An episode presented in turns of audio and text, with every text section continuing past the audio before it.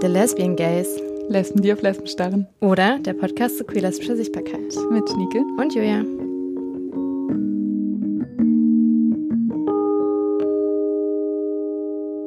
Herzlich willkommen zur elften Folge Lesbian Gay. Es ist eine Jubiläumsfolge, denn unseren Podcast gibt es jetzt seit einem Jahr. Yay! Schön, dass ihr da seid. Wir freuen uns sehr, dass ihr uns supportet. Und wir freuen uns sehr, heute Sadie Loon zu Gast zu haben. Genau, denn unser heutiges Thema ist queere Sexarbeit und queer Porn, als auch queere Sex Education. Und Sadie arbeitet seit über 20 Jahren in der queeren Sexarbeit und ist Teil der Sex School Hub, die sich mit queerer sexueller Aufklärung beschäftigt. Sadie erzählt uns, warum sie queere Sex Education wichtig findet und wie sie das auch als queerer Elternteil mit ihren eigenen Kindern lebt. Außerdem sprechen wir über positive und negative Erfahrungen aus über 20 Jahren Sexarbeit und was sie vielleicht noch brauchen würde, um weiterhin gut arbeiten zu können und sich sicherer zu fühlen, als das vielleicht gerade manchmal möglich ist. Und jetzt wünschen wir euch viel Spaß. Ausnahmsweise haben wir dieses Gespräch auf Englisch aufgenommen und ihr hört jetzt die nicht übersetzte Version. Wenn ihr es lieber auf Deutsch hören wollt, findet ihr noch eine zweite Version, die von Katrin Kempf übersetzt wurde. Viel Spaß bei der Folge. Should we just get started? Do you have any questions or something you want to say up front? No, I, well, actually, I do have something I'd like to say up front, um, which is that in a way, it's really nice to do this interview today because mm-hmm. I just found out that one of the pioneers of the sex workers' rights movement in the United States, Margot St. James, died uh, on the 11th, um, oh, okay. so two days ago. And she was a superpower force who um, basically got arrested on suspicion of prostitution when she was 25, uh, mm. although she wasn't a sex worker, and got convicted. And because of that, she became a sex worker because she saw how much the the hypocrisy of um, and also misogyny um, mm. was working within the legal system in the states. And she founded a lot of the the first um, kind of organized sex worker rights movement organizations in the United States and was someone who, when I was in my late teens and 20s and first learning about um, feminist sex positive sex workers, who in many ways are my conceptual legacy, um, she she was she was someone that I that I read about with awe, and she was also one of the founders of the St. James Infirmary, which is a free occupational health and safety clinic in San Francisco for sex workers and their mm-hmm. partners mm-hmm. and children, mm-hmm. and it's mm-hmm. the only one like that in the world. Mm-hmm. Um, and that's where I got all my health care for 10 years because oh, I had cool. no insurance. Um, yeah. Because the United States is a very uh, backwards country in many ways. And mm. um, so, anyway, it's just like it feels really nice to be talking about these issues um, kind of in memoriam to yeah. Margot. That makes so much sense. Yeah.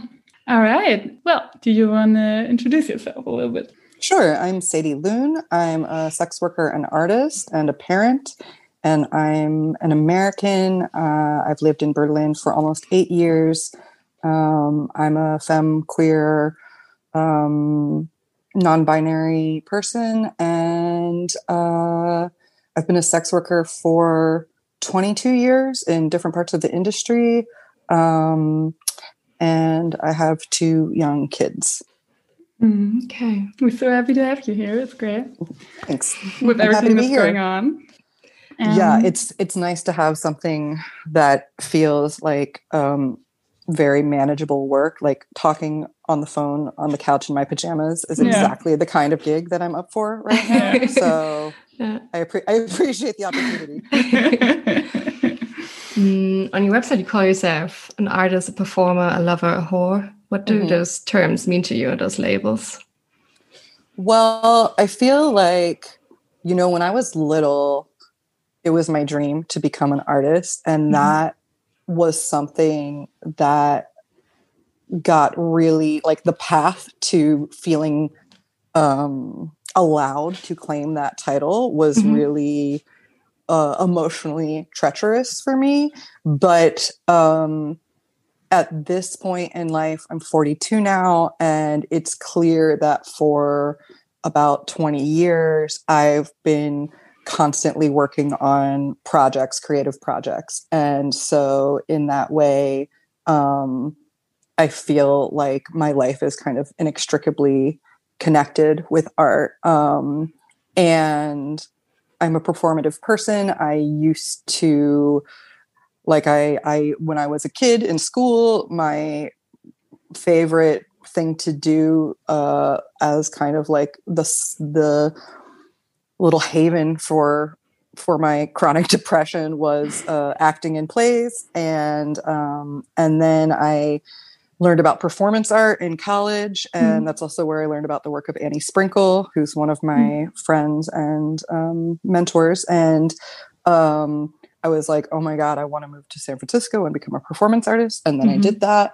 and so I worked in performance art for quite a while, and I was also performing in plays. And then um, I started doing more and more work in porn, and specifically feminist, queer, and kind of um, weirdo, artsy mm. uh, porn. And uh, so performance and on on some level or another another has been part of my life most most of my life, mm. um, whether it's in front of a live audience or on film. Mm-hmm. And uh lover is like I really feel very compelled to keep reorienting my my life's work, how I spend my time, the focus of my kind of research and interests mm-hmm. around mm. love. Um, and that takes many, many different forms, but mm. um, it's something that feels like such a crucial and kind of almost increasingly at least i feel like okay love may have always been um challenging for the for society uh, uh to to to enact um, in a general way. But the idea that love within partnerships or friendships or families was um, kind of the the basis or was clear that, that that's what everyone was going for at least although there was often love lacking in those places mm-hmm. as far as the the enactment of it the the performance of it um, it was clear that everyone agreed like okay this is this is what uh, what should be there or what mm-hmm. what we all want and i feel like even that idea is getting a bit um, challenged or jaded in the last i don't know 15 20 years and um and to me it's it's you know it's the thing that is most clearly worth living for. It's mm-hmm. the thing that mm-hmm. I feel most committed to um, continuing to dive deeper and grow for and into. Mm-hmm. It's one of the reasons that I have children because I mm-hmm. Wanted to know what that level of loving would be like in an experiential way. And I think it's really hard to um, to experience that kind of like flavor of love without actually being a parent mm-hmm. and mm. um so yeah it's just it's something that i feel very committed to uh exploring investigating mm. um and horror is uh yeah i've uh, my whole adult life i've worked in the sex industry um i really like the word horror i feel mm. very kindred to it. I like the to me it's very empowering uh I because it um I feel like it just it has a, a, lot of historical weight and also the weight of using it at, like it's been very weaponized mm-hmm. um and still is and um in so many languages the the translation of horror is is still used very much as a weapon even very far from meaning around sexuality or sex for pay and so i really appreciate grounding it in its true meaning which mm-hmm. is that i am someone who uh, exchanges money and sometimes goods for um, erotic experiences uh, mm. on on many different levels, and that um, I feel entitled and empowered to claim that that term as kind of uh, um, a badge of my identity, and also one that clearly, clearly ha- carries the weight of how much violence and oppression mm. people in my position have faced in most cultures for centuries and centuries. Mm. Um, so it's it's it's a term that isn't sanitized. Mm. It's not like trying to uh, deny or completely, um, you know, like make put a positive spin on something. It mm. feels very uh, raw and real, and like all of that, all of that weight of the struggle of what it is to um, live in this world in a stigmatized profession mm-hmm. is there but it's also a salacious world word it's a sexy word it's a word mm-hmm. that people use when they're dirty talking and yeah. mm-hmm. it, there's a lot of um, civilian like non-sex worker fantasy uh, energy around the world word mm-hmm. and i mm-hmm. feel like just the way that it encompasses all of these different points yeah. uh, really suits me. Yeah. I was just thinking, I really like, I love that. And I really like that you put like love so center in your work, uh, in your work um, on, on your website. Because it's usually, you know, it's usually supposed to be separated. Like there's love and private, and then there's work, mm -hmm. and mm-hmm. that's professional, no feelings, blah, blah, blah. So I love that you kind of are able to trespass that. That's really cool. Thank you. I feel like for me, it's also a bit, um, it's a i mean it's a choice to present it that way but it's mm. a bit uh it feels a bit out of my control to live that way like mm. i'm not a person who um has ever functioned properly in the normative hegemonic world and so um like the way that love is kind of central to my yeah the the my ability to keep going in this lifetime mm. is it doesn't feel really avoidable like mm. uh like i could have i could have i can i could de-emphasize that but honestly that's so much the basis of how and why and what makes me able to work as mm. well yeah totally makes sense so I think I first landed on your Instagram page via the um, Sex School Hub.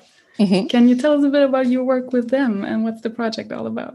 Sure. Sex School Hub is a website that is a project with um, different writing, but but primarily focused on fairly short video clips that um, some are explicit and some are not. But the idea is to basically fill in a lot of the sex education that um, was not available in school or other mm. kind of mm. traditional ways that we got our. Um, mm, what's the word I'm looking for? What's Unterricht? Uh, um, uh, not like, education exactly. Uh, whatever. Uh, in, in, in whatever institutional ways hmm. or also familial ways that most people are talking about sex as younger people, um, I would say it's, it's still more rare than common that hmm. people um, are taught lessons that include um, the emotional aspects, the social mm. aspects, the uh, pleasure as central to the mm. experience, um, ideas around um, how to navigate tricky social or emotional territory.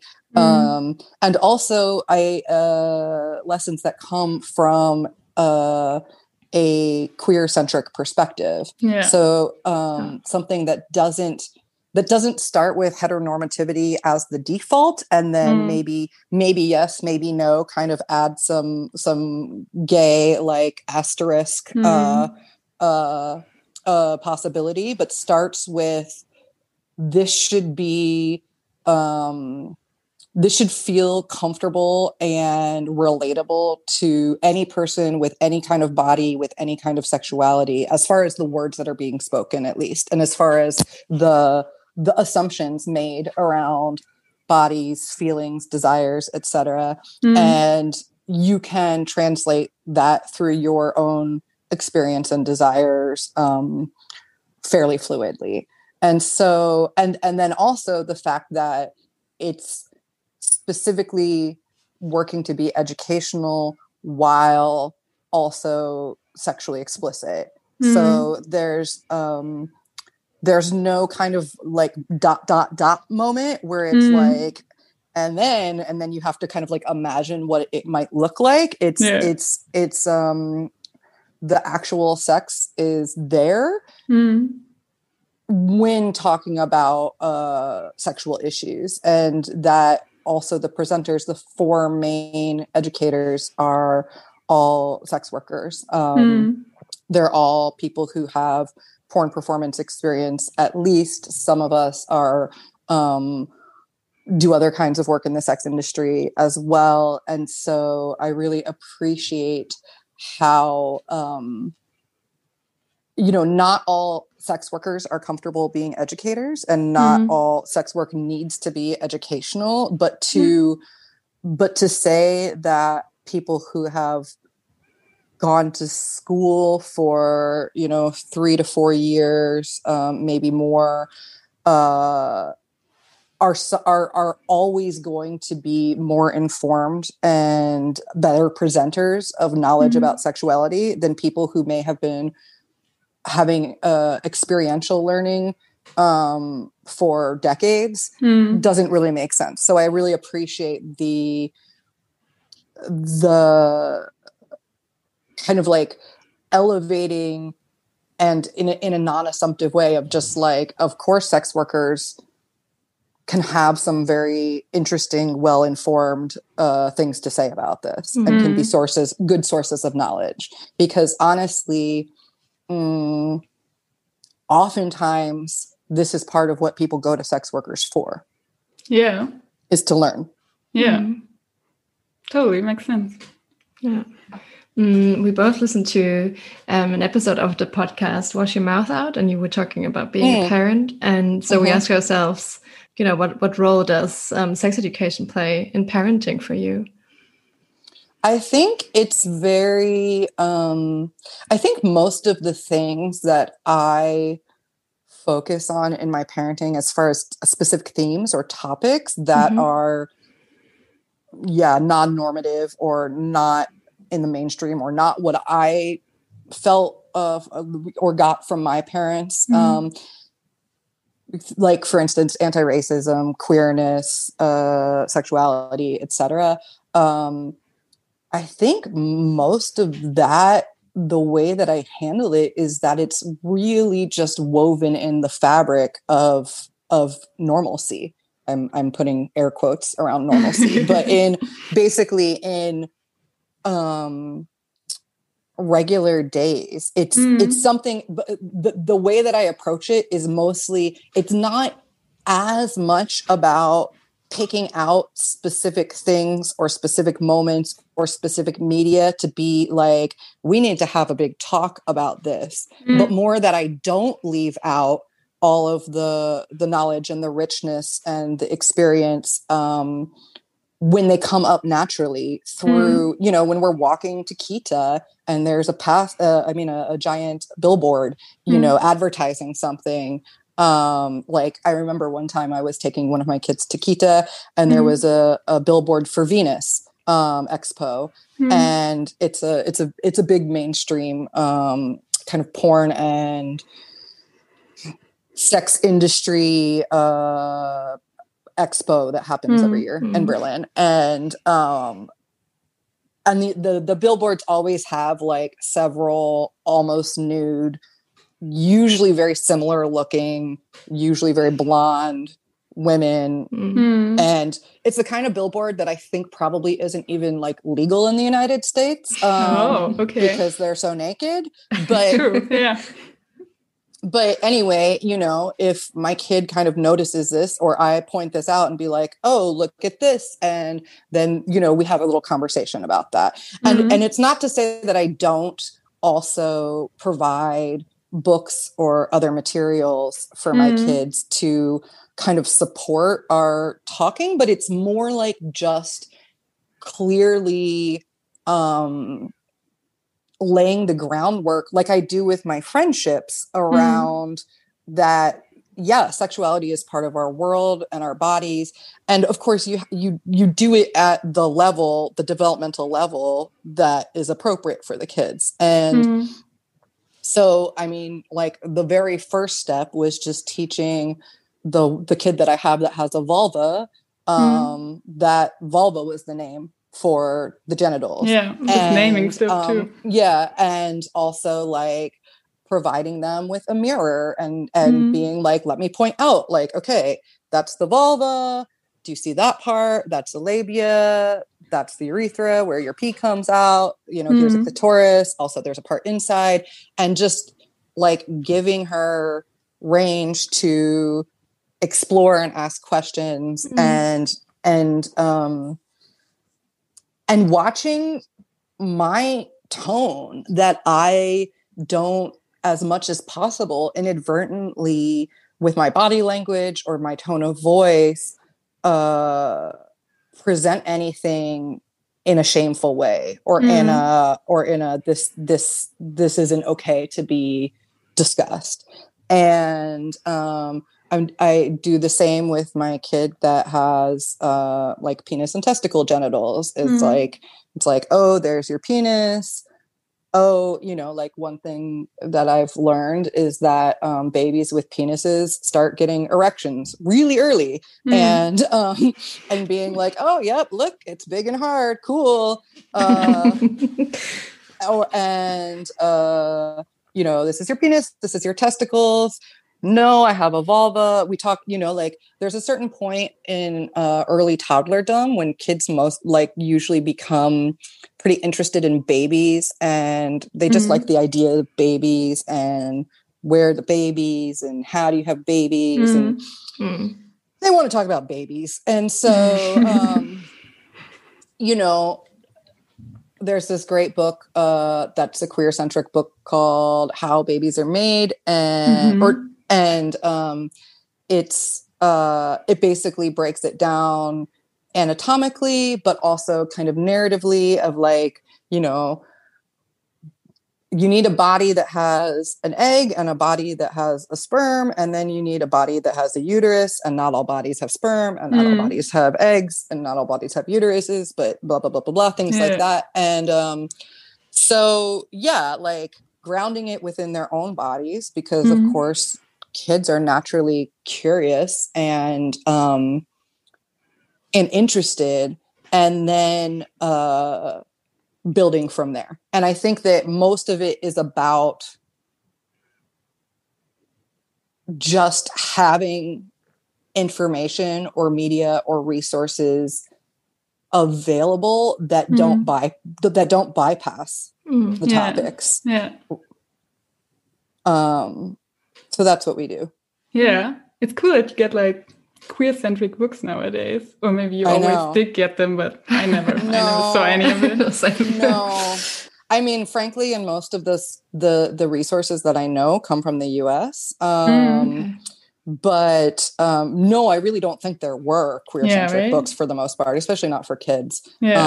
um i think this is really a fairly recent historical development and Mm. i'm super i feel very lucky and privileged to be living in this time frame where yeah. it's it's not because it, it does something in a dynamic with kids when they start to get the idea that their parents are kind of the only ones who talk this way or have these ideas or have a certain belief system or Mm. whatever and it's really really helpful to have um other people and also um, support materials that Mm. kind of um, frame the belief system within a wider a wider framework Yeah. totally. Yeah. Do you sometimes get shit or like dirty looks from other parents that you not yet do this but my differently? kid okay. not yet but my kids are young and frankly for the most part it doesn't come up that much Mm. with other with other parents um Mm. also you know, I live in Neukölln in Berlin, mm. and um, while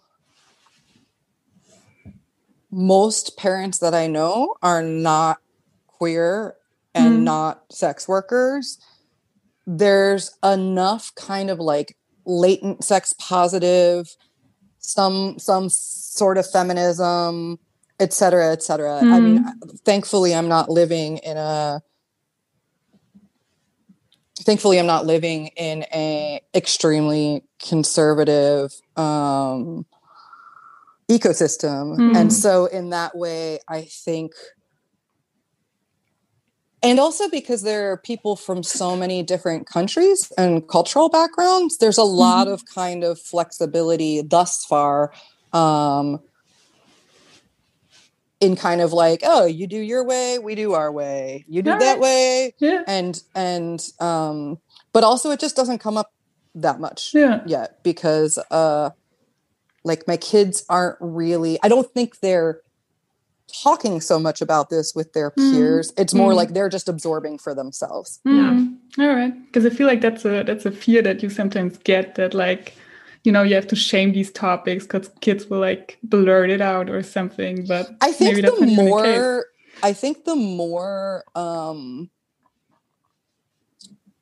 i want a better word than normal i think the more ordinary it mm-hmm. is to learn and discuss this regularly over years the less they want to blurt it out yeah, because it's not yeah. some exceptional piece of forbidden knowledge. Oh, yeah. Like I think totally. my kids, I think my older kid, it's really they clearly have the sense that okay, there's the queer world and then there's the other world like school and mm-hmm. stuff.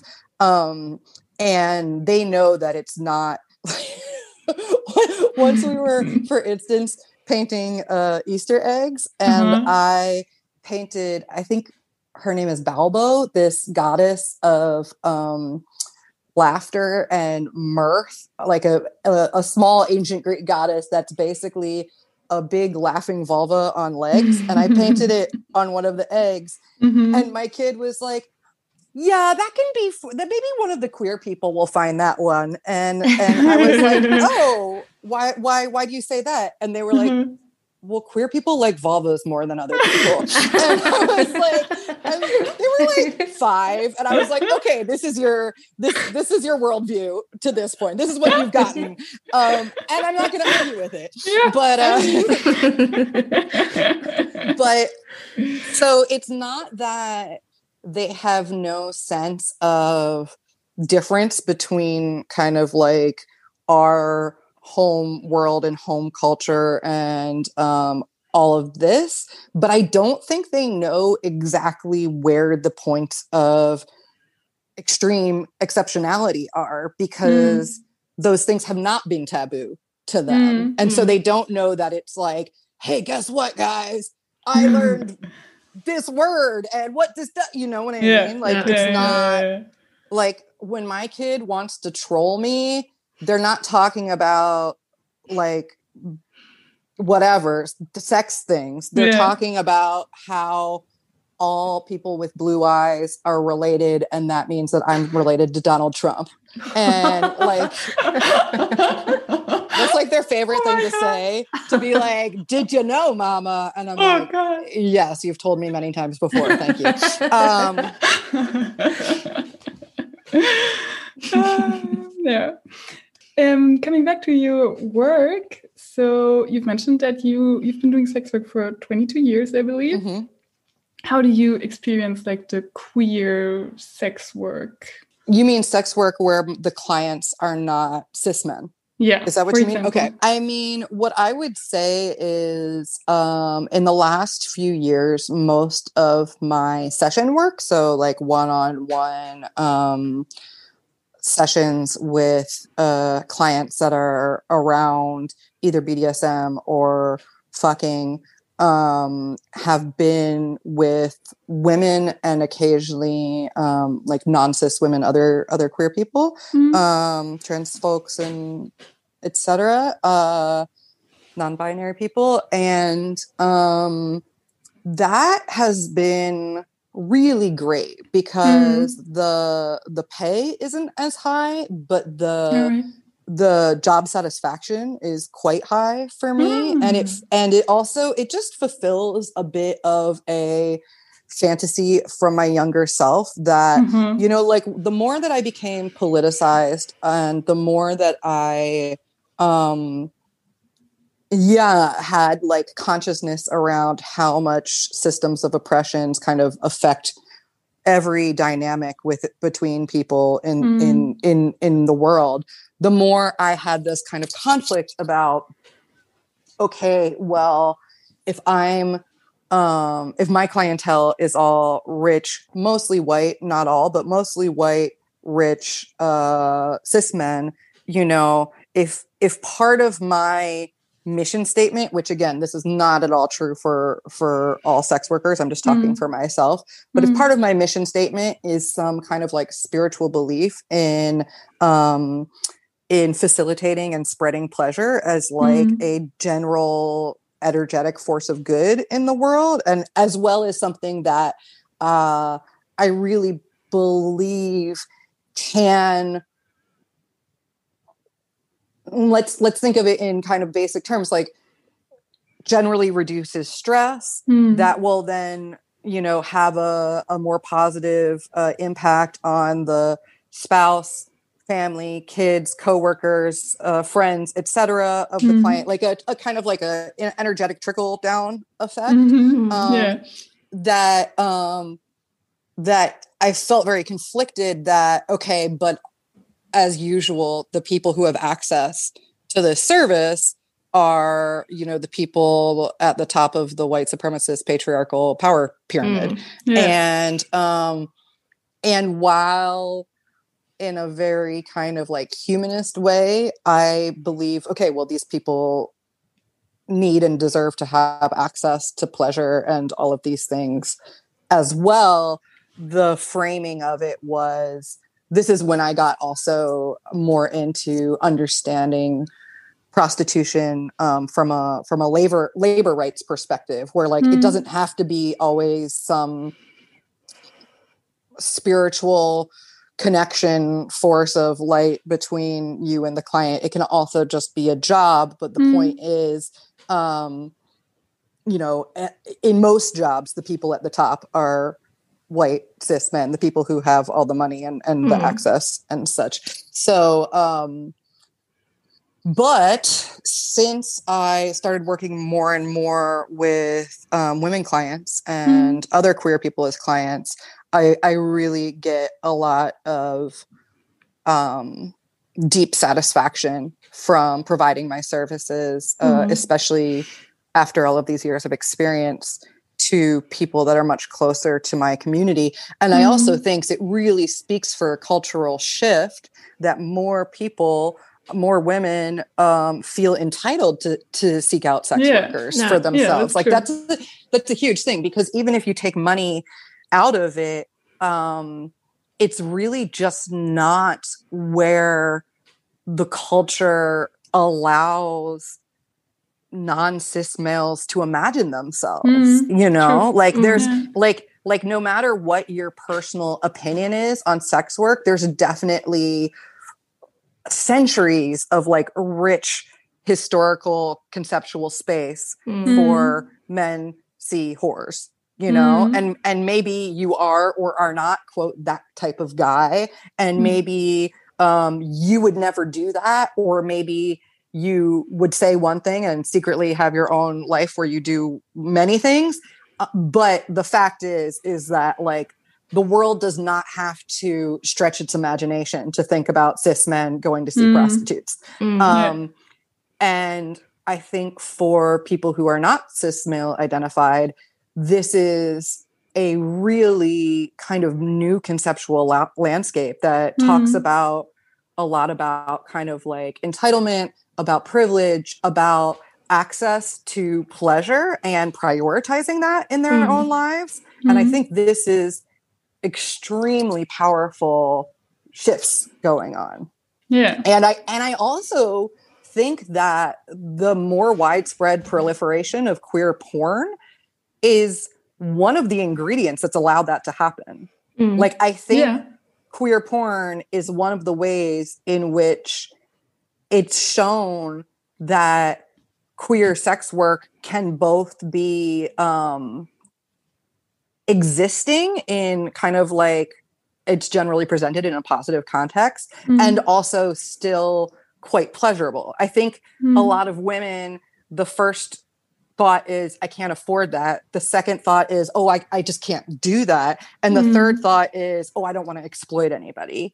Oh, and yeah. um, mm-hmm. and I think that something about the the visual continuance of queer porn where queer folks are making a product for other people to enjoy mm. and there's clearly a monetary exchange in there some so, you know somewhere although not always but um you know that's the assumption mm. um and then you can also see how much people can enjoy having sex for the camera mm. un- under like in this framework of exchange i think that is helping people come to come to terms in their minds with oh and maybe that could also be for me yeah, yeah. maybe yeah. i'm allowed to imagine this for myself as well yeah and kind of break this like automatic association with exploitation etc mm-hmm. exactly like, yeah you moved to berlin a couple of years ago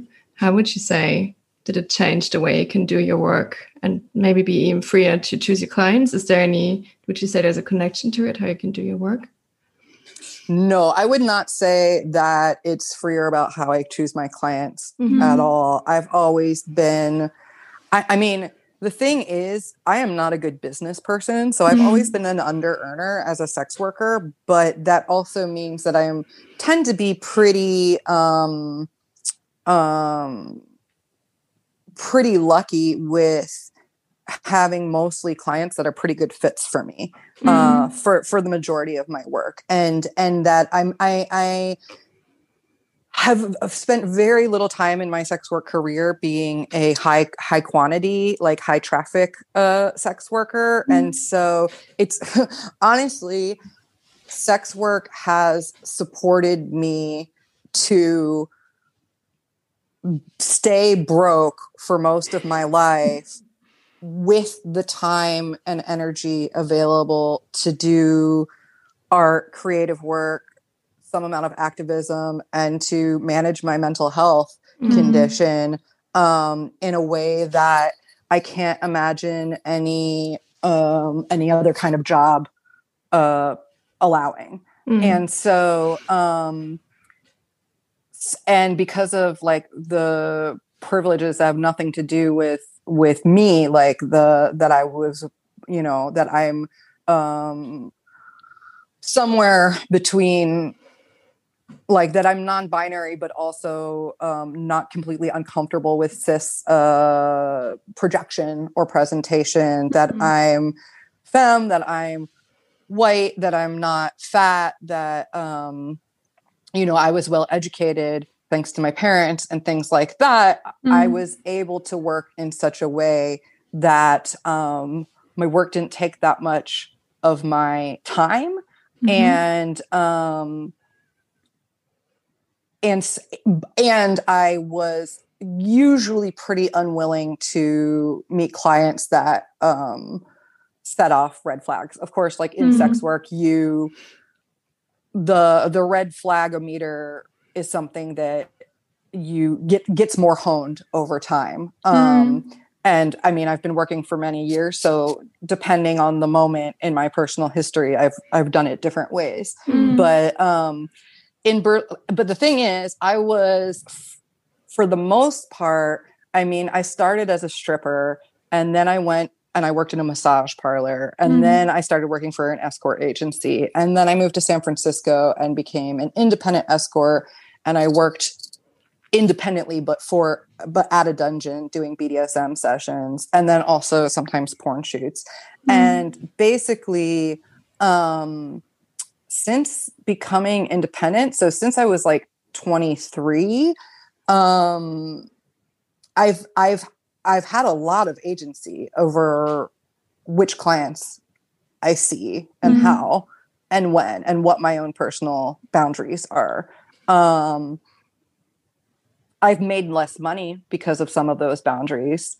Um, but for instance, I've always had a uh, a policy that I only give blowjobs with condoms, mm. and um, that when I was starting working in San Francisco, that wasn't standard practice, but mm-hmm. it was important to me because um, I didn't have health insurance, for yeah. instance, yeah. you know, and um, and so uh, so there were certain definitely some percentage of clients that were like, no, that's I'm not into that. I'm not going to pay, mm-hmm. you know, for for that. But but it wasn't all of them, mm. you know, mm. and um, I think I'm a person who as a sex worker, it's really my kind of like personality and energy and then my experience and then my looks that tends to draw people in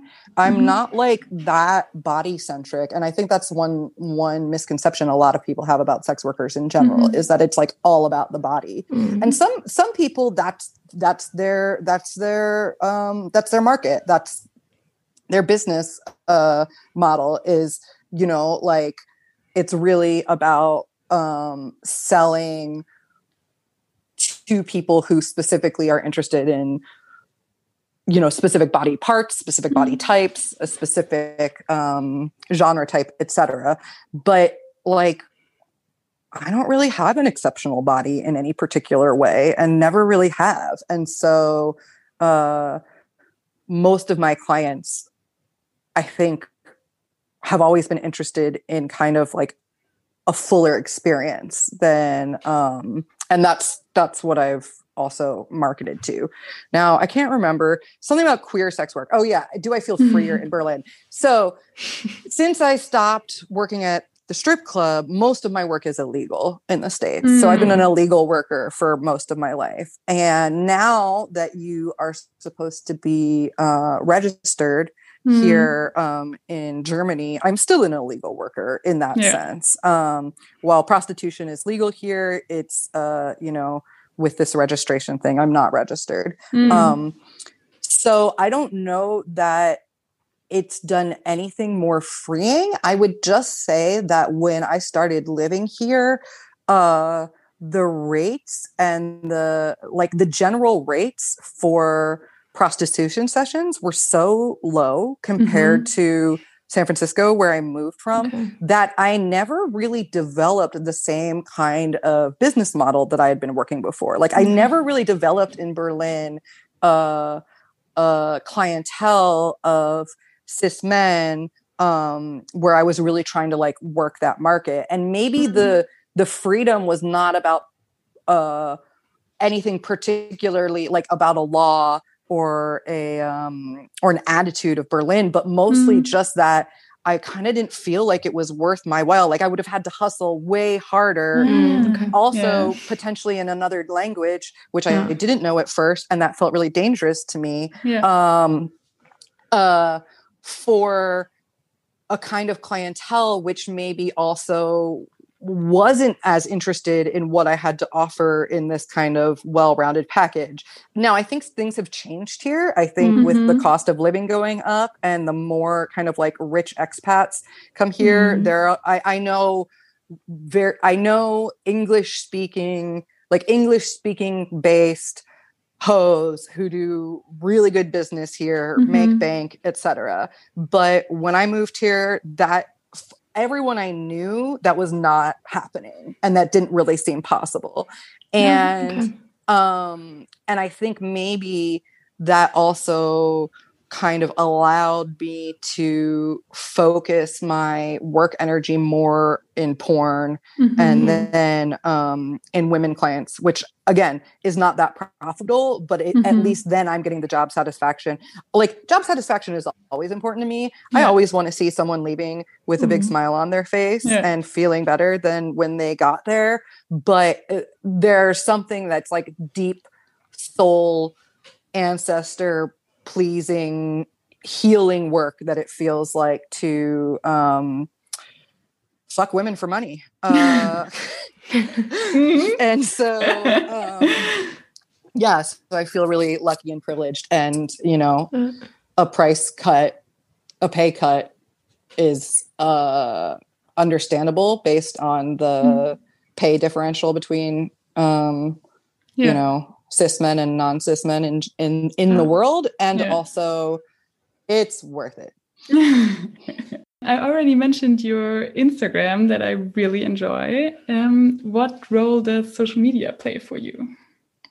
Oh, that's interesting. I think um you know, I didn't I didn't get into social media until maybe 4 years ago. So Mhm. I never had a Facebook until about 4 years ago. Mhm. I didn't have a smartphone. I was on I I think I've been on Twitter for 10 years, but it's like probably for most of those years I've posted like one tweet every 3 months or something Mm. like that. Um I started on social media things that you won't know uh, a thing like a a site called friendster that doesn't exist anymore and then a site called tribe that doesn't exist anymore. This is all when Mhm. i was like mm, 23 to 25 probably living in Oh. san francisco. And basically by the time myspace came around i was i was out. And um so i never had a myspace didn't have facebook et cetera et cetera because I, I, I couldn't deal with it eh, emotionally. My mental health Mhm. couldn't deal with it Mm. and um and i also am just kind of logistic i'm not super tech savvy and uh i have a lot of i have a very frustrating dy- dynamic personal dynamic with technology Mm. and so um and so for many years i was just like i can't deal with this it's also this whole aspect of my life that doesn't really make sense to me this was also like before smartphones Mm. so I just kind of avoided as much as possible. And then, yeah, about four years ago, um, my, I was like, I mean, for the last, I don't know, eight or so years, it was becoming increasingly apparent that my work was really suffering for lack of social media Okay. presence. Um, and I don't just mean my sex work work, but my artwork, but like whatever. Like the, to me, uh, it's a it's a really blurry spectrum between kind of like art and sex work. And there are certain things like doing sessions with clients for the most part. I'm like, okay, that's just sex work. And there are certain things that are just artworks. But there's a, a lot of the work that I do that's that's kind of like hazily uh, in between these two Mm. poles. And basically, I just it was clear to me that I was not getting seen or offered or thought of um, for the kind of gigs that I wanted to, that a lot of my peers and colleagues were um, because of my lack of social media presence. And my Mhm. ex, who is a, a millennial, helped me uh, set this up. And um, yeah, for some reason, which is super, super ironically shitty, Instagram is the platform that like Mm. really works with my brain and what I'm what I'm feel able to handle. Because another thing is just doing anything consistently Yeah. uh is really hard for me like in general in life anything that's that's consistent or everyday it's i'm not a i'm not easy to pick up with daily habits um but especially if i feel like there's pressure of like oh my business depends on it or Mm. Yeah. my fans Mm. are expecting this like that immediately makes me feel paralyzed and i'm like nope nope Yeah. not happening Yeah. Um, so for whatever reason i think part of it was also my development especially like through the years of that relationship um towards just better self-esteem but also Mhm. better uh creative and professional self-esteem because i started to really realize that no matter what my own opinion of my work was i'd been doing it a fucking long time Mm. relatively to to everyone else I knew, and that that meant something. You know that that's Yeah. something that can't be. um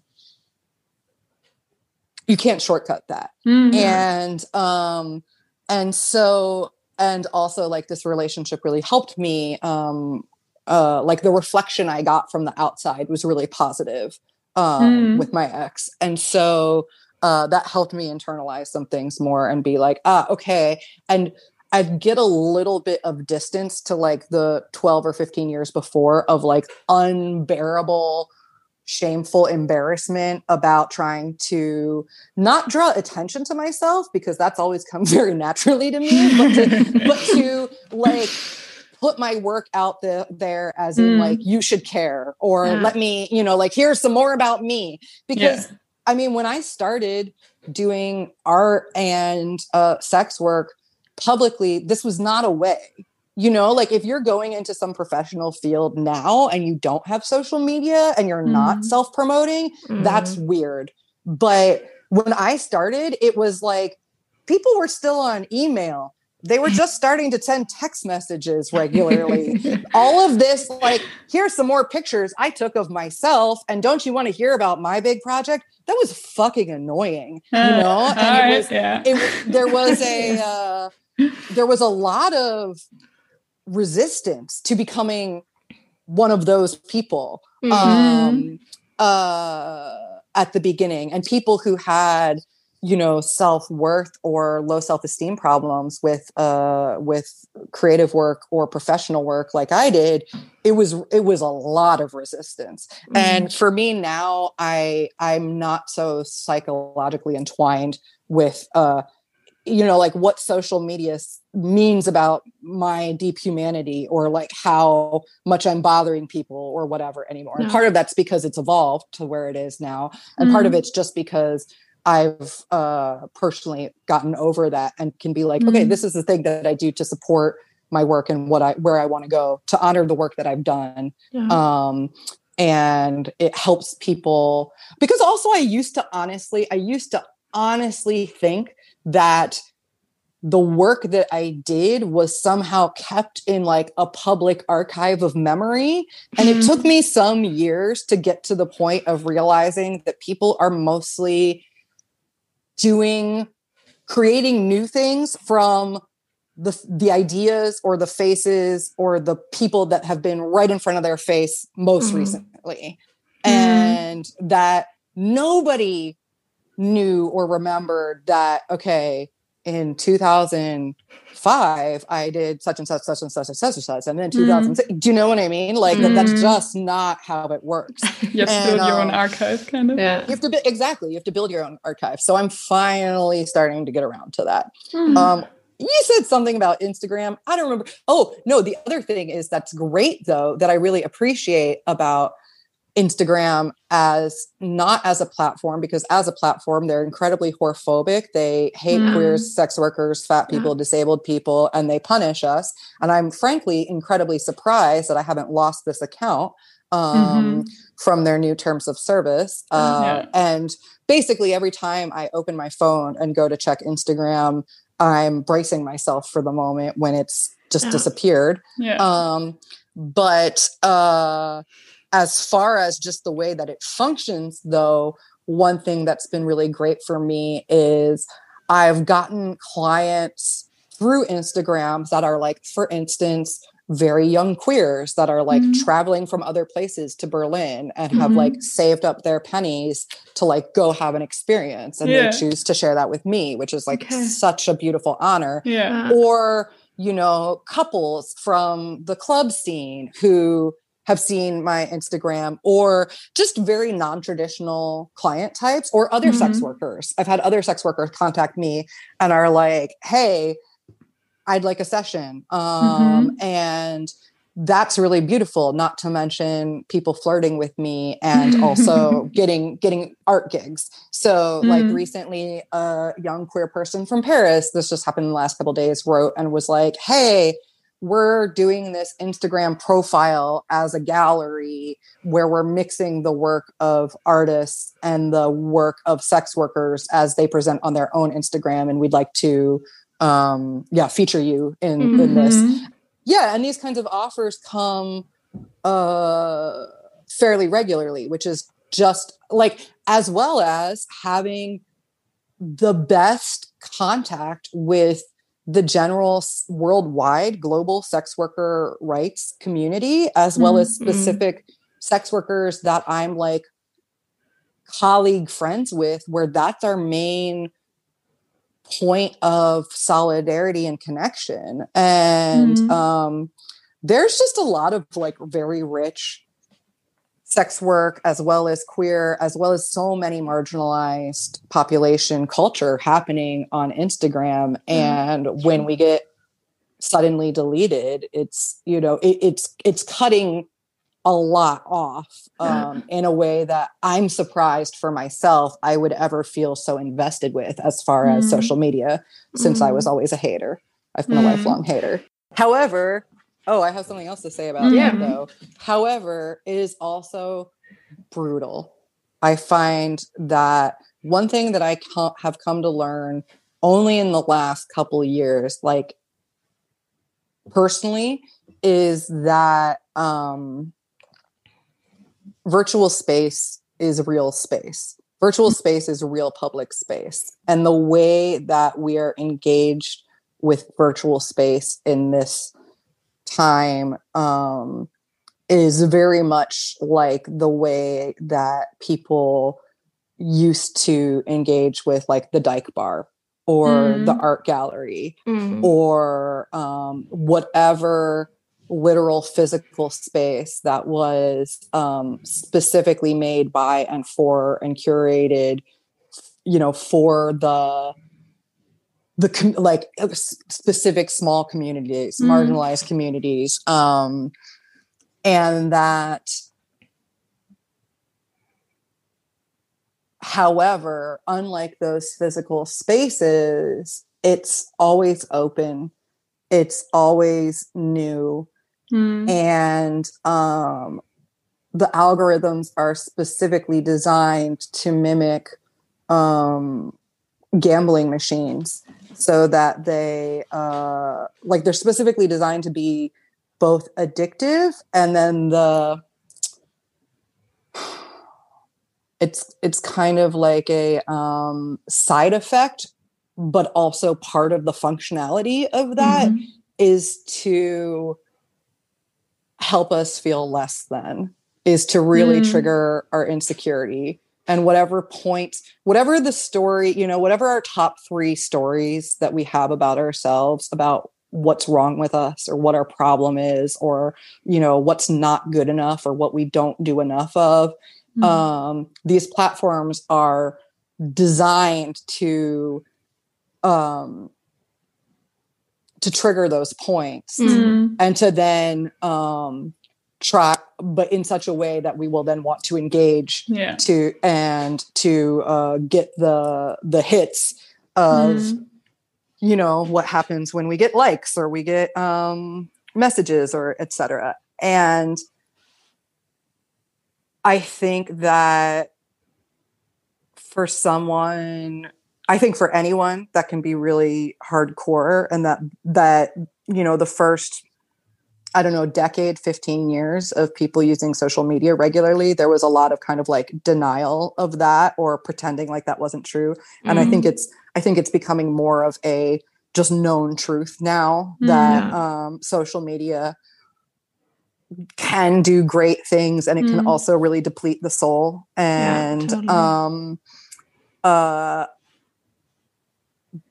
but also um, within a like within a community within queer community within sex work community and specifically within queer porn um, i find it often really brutal mm. and for for myself uh, yeah. for and um,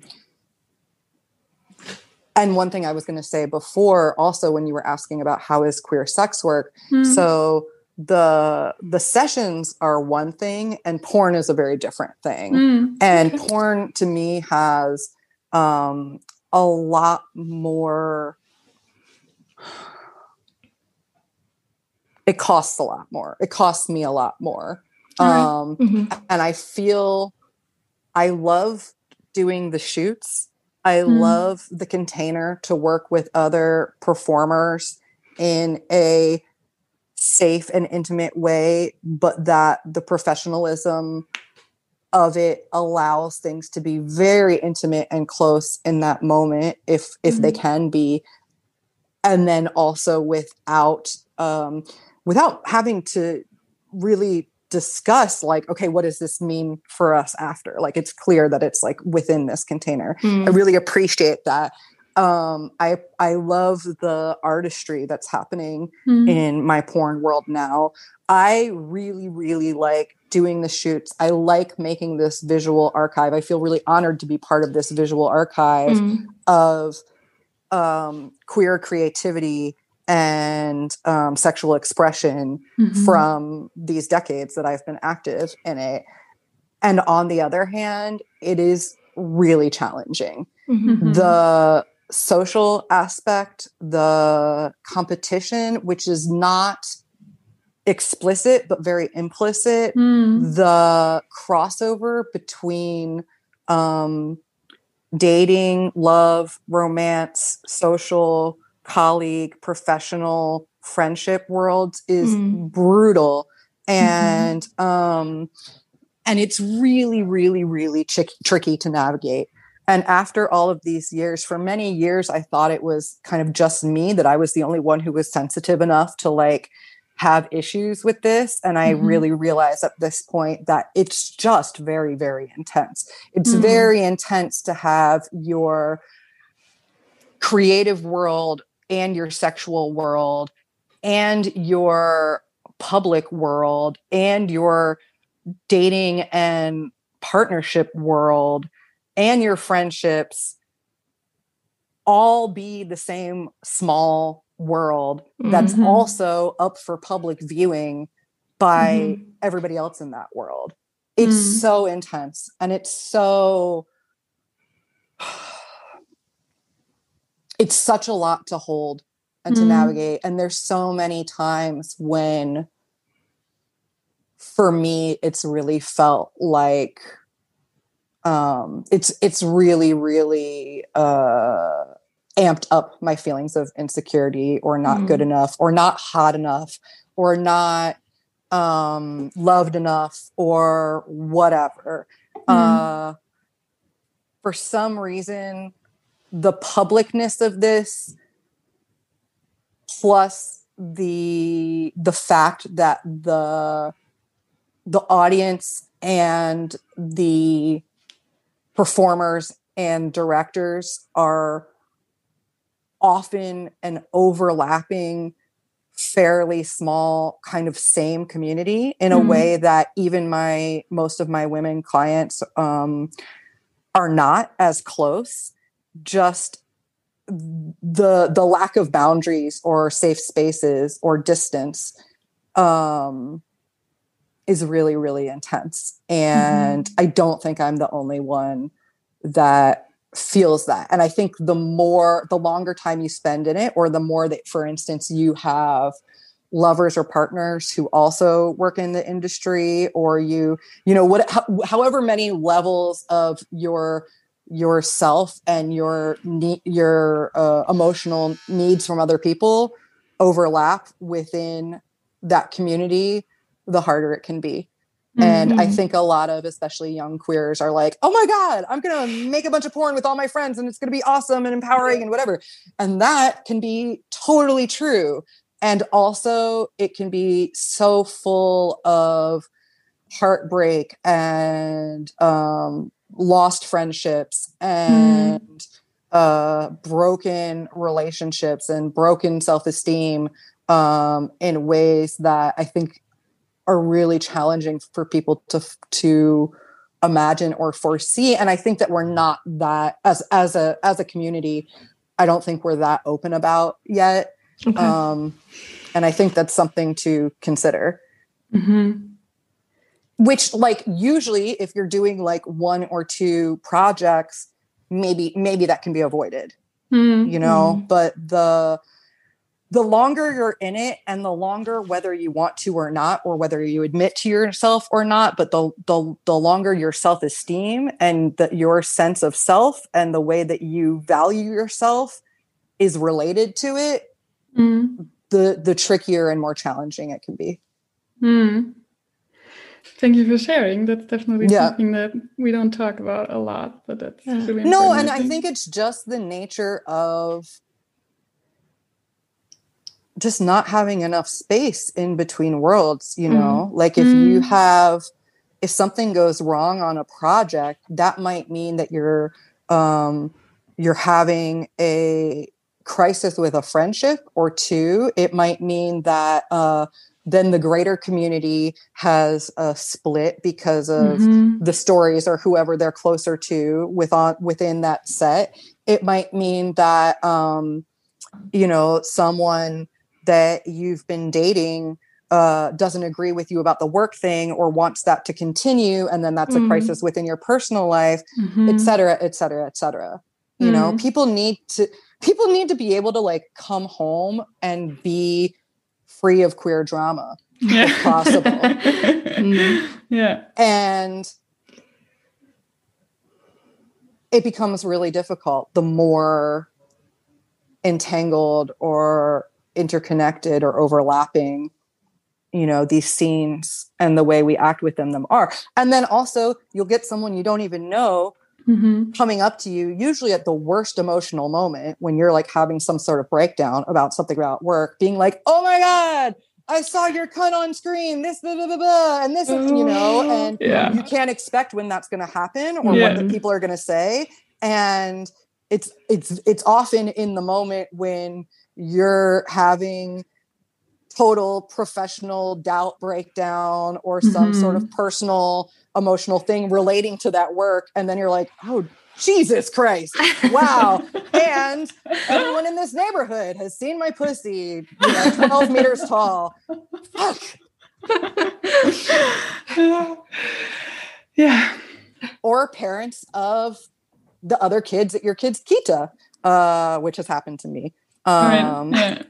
you know and and that's just out of your control. Like it's not even so much about the internet although of course that as a public sphere and who we follow and who follows us and what people are commenting and who's working with us is all much more kind of like unpredictable and uh and and like urgent and always present on the internet. Mm-hmm but it's also can be you know the day that you have your period and you haven't had a shower for four days and mm. it's the mm. middle of winter in berlin and you feel like hell and you're kind of depressive and you just got a professional disappointment and yeah. then some dude comes up to you on the u-bahn and is like hey i saw you at the festival blah blah blah blah blah it's intense yeah, like yeah. it's really intense so just a little warning to the uh the young, sexy, slutty queers with stars mm-hmm. in their eyes. Mm-hmm. Um, and also maybe a little bit of emotional backup. I mean, maybe truly it is only me that I am the most sensitive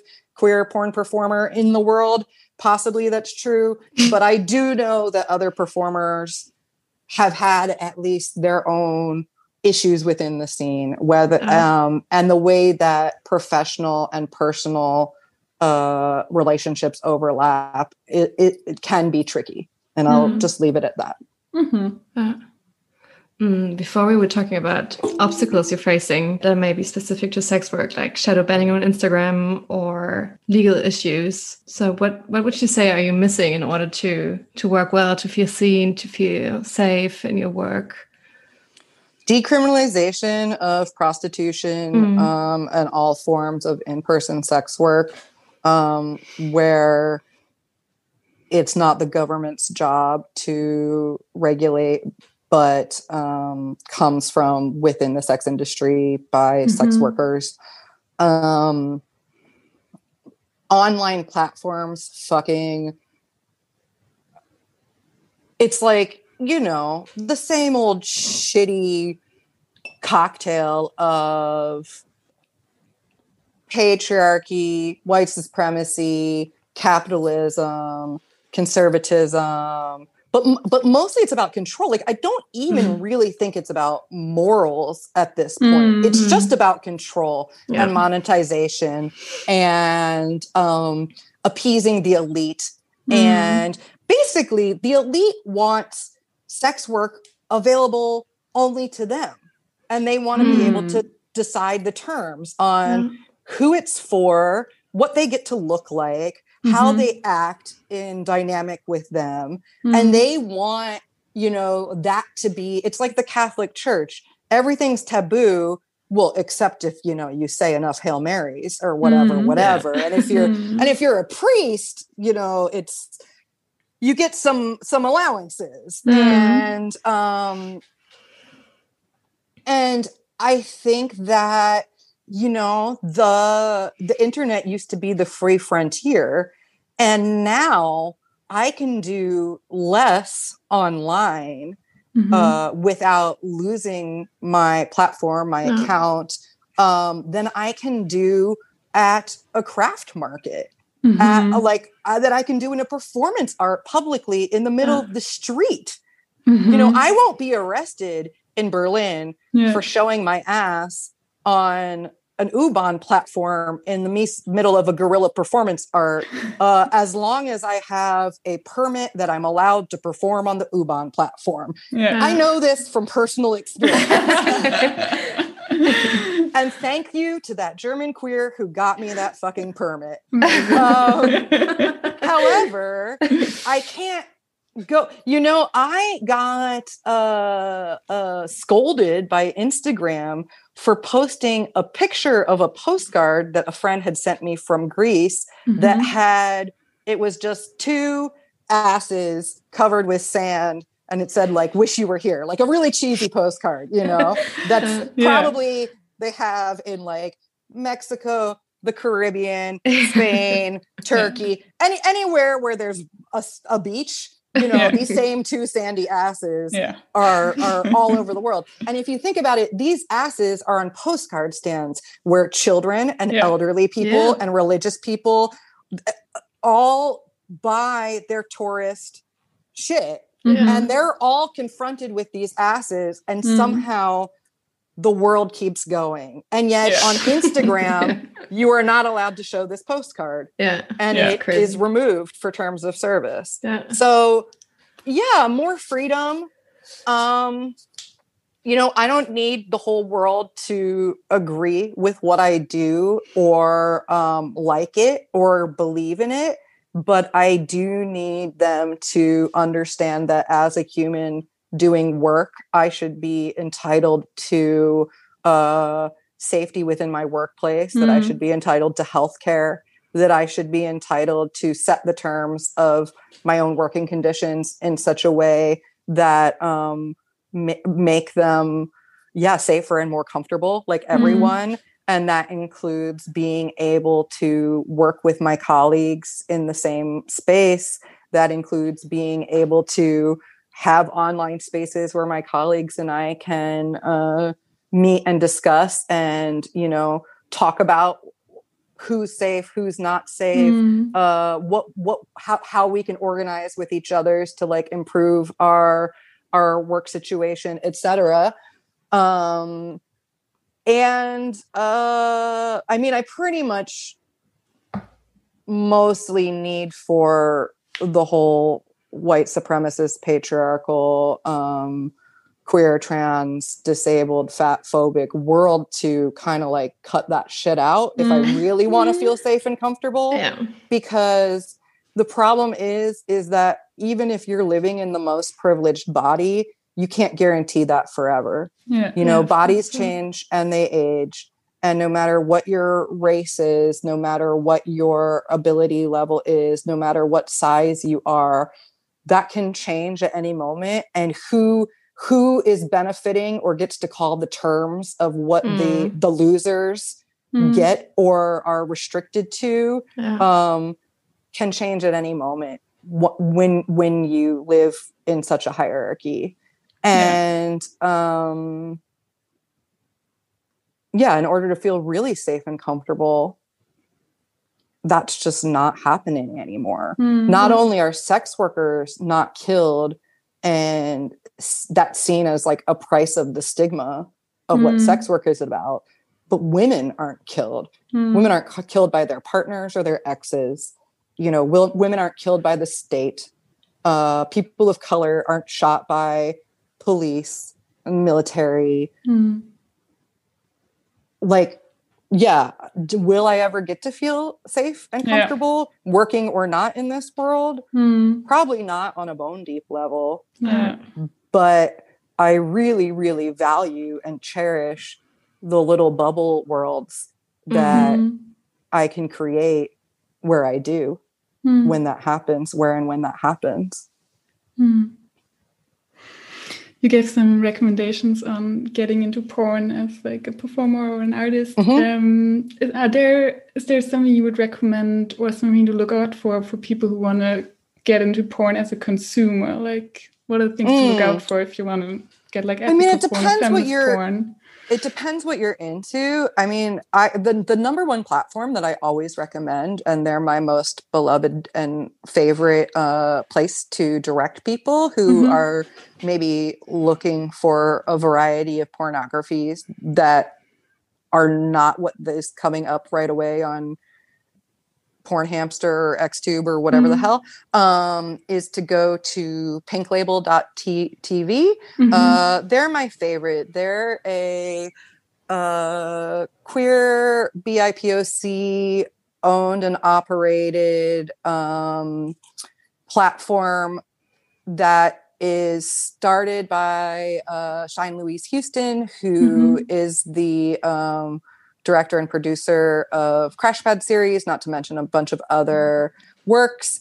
And uh, it, it has things you can't find anywhere else. It has Mhm. things that have only been shown in festivals that don't exist on the internet anywhere Mhm. else. Things probably that haven't even been in festivals. So there's a lot of range there. There's a lot of uniqueness, but it's also a platform designed specifically to uplift co-support and do financial solidarity Mhm. with um, small porn directors and producers that somehow uh, either identify as or work within a conceptual framework of feminism, queerness, um, uh, anti-racism, and uh,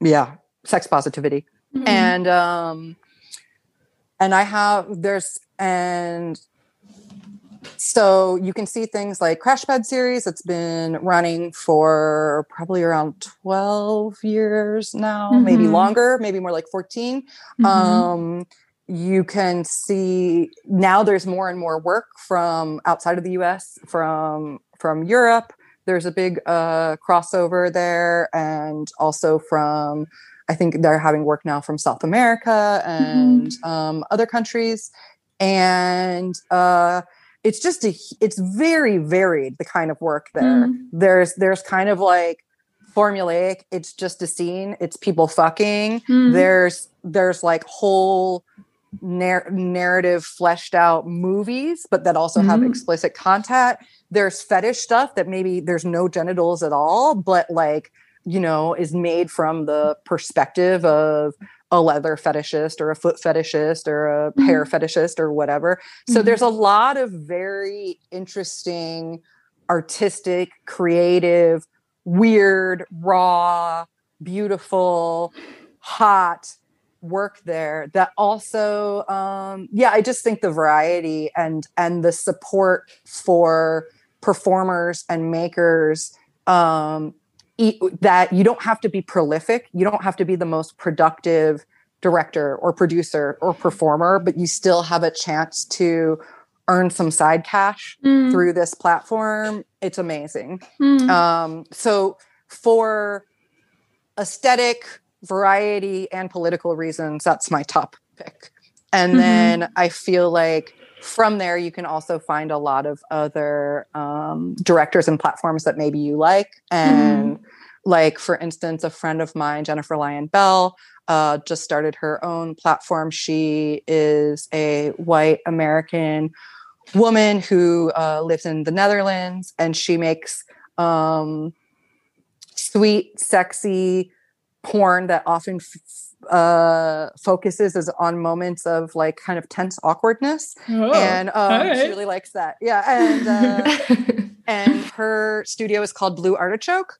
Mm-hmm. And um, they have their own platform now. Also in Australia, oh, I forgot to say Australia. Um, uh, Ms. Naughty um, mm-hmm. ha- has a platform, Bright Desire, that also has some other people's work, but a lot of Bright Desire stuff that's um, uh, kind of all within a similar conceptual vein. Mm-hmm. So I'd say start on Pink Label. Mm-hmm. Um, and and I must say, I'm mostly um, talking about, frankly, people that I like personally, mm. but also there aren't that many platforms.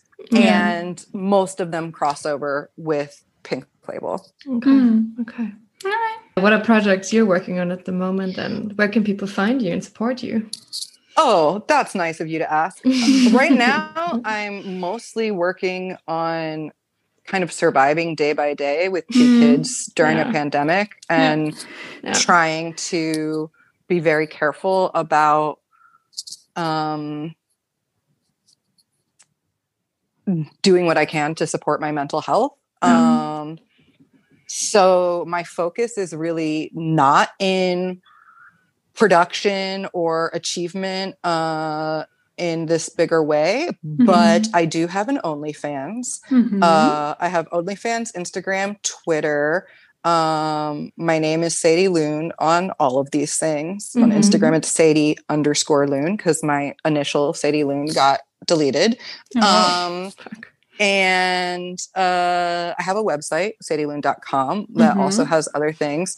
Um, I'm still working with a sex school hub, and I wrote and directed and performed in a new little uh, mini educational piece for them that will come out in March. Mm-hmm. Cool. Um, I've been doing a series of photo shoots, and I and I have some other more visual products in the work. I did do a ecosexual BDSM um, porn with a young performer named Alman uh, mm-hmm. in the woods, and so that film should be out next year. And um, you can check out my website to see more things. But yeah, I mean, it's it's it's it's a slow time as far mm-hmm. as gigs, shoots, performances, etc. And I'm just trying to um, find ways to engage creatively that feed me enough that I can go on mostly doing care work um, mm and kind of like treading water uh, for another month or so. And for the most parts, the things that have been the most easy to access, considering the children um, and restrictions and and my energy these days have been um, photo shoots, but uh, mm. working on visual art again as well. I feel like there's more things. I've probably done writing recently. Mm-hmm. Oh, a piece that I wrote will be coming out in a book called Transsex. That's um, it's basically a a manual for professionals who work mm-hmm. somehow around sexuality uh, mm-hmm. with trans clientele, whether that's mm-hmm. like doctors, therapists, sex workers, etc., mm-hmm. that's trying to um, help practitioners work with their trans clients uh, mm-hmm. better. And so I have a piece appearing in that. Mm, that'll be coming out this year. Transsex. Mm-hmm. Oh, that's all I can think of right now. nice. Of course, we will link all stuff in, in this episode and on our Instagram so people can find you. Mm-hmm. Cool. Thanks. All right. Thank um, you so much. Thank you so much. That yeah, thank amazing. Wir hoffen, euch hat die Folge gefallen. Nochmal ein großes Dankeschön an Sadie und an Katrin für die Übersetzung. Wie versprochen verlinken wir euch natürlich alles in den Show Notes und ihr findet alles weitere auch auf Instagram. Viel Spaß beim Pornschauen. Falls ihr Fragen oder Feedback für uns habt, schreibt uns gerne jederzeit entweder per Mail bei thelesbiangays.podcast at gmail.com oder folgt uns auf Instagram und schreibt uns auf Instagram. Da sind wir at thelesbiangays.pod. Und ansonsten bis zum nächsten Mal. Tschüss.